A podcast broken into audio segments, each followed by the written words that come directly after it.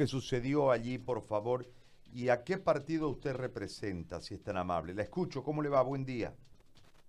Muy buenos días, este, no sé si me, si me escucha bien. La escucho perfecto. Ya, eh, bueno, yo soy la alcaldesa de Pampa Grande, soy de la línea del MAS y bueno, lastimosamente eh, los municipios estamos atravesando etapas muy difíciles con esto del, del coronavirus y anoche, ayer a las 5 de la tarde teníamos programada una reunión del COEM en mi municipio, ¿no? Y, y bueno, hay un, una turba de personas que ya ha estado viniendo, ingiriendo estas reuniones en, en más de dos ocasiones, ¿no? Este, y ha estado, es la misma gente que ha estado haciendo marchas, bloqueos y, y manifestaciones, ¿no?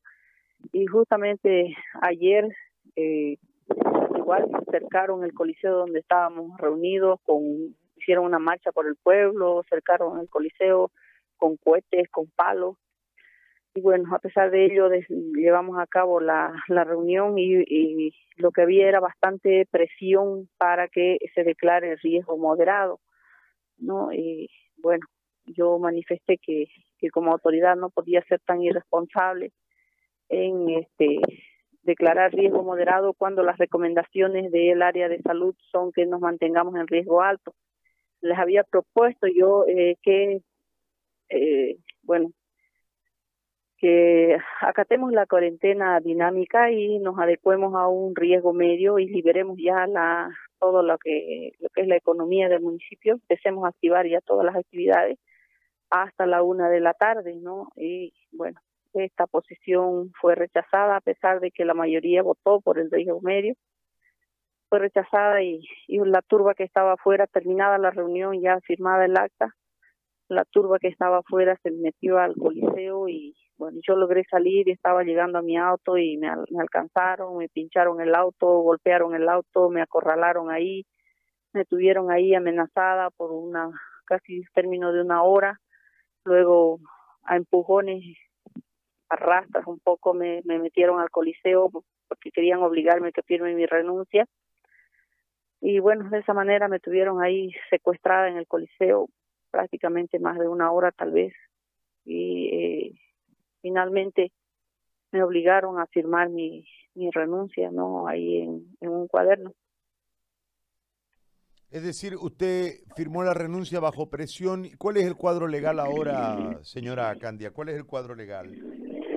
Bueno, pues este, todos los que conocemos de, de normativa sabemos que, que la renuncia bajo presión es ilegal y que lo que corresponde es que yo tenga que presentar mi renuncia al, al Consejo y a la Corte, ¿no? Pero eso no lo he hecho todavía. ¿Renunciar, señora?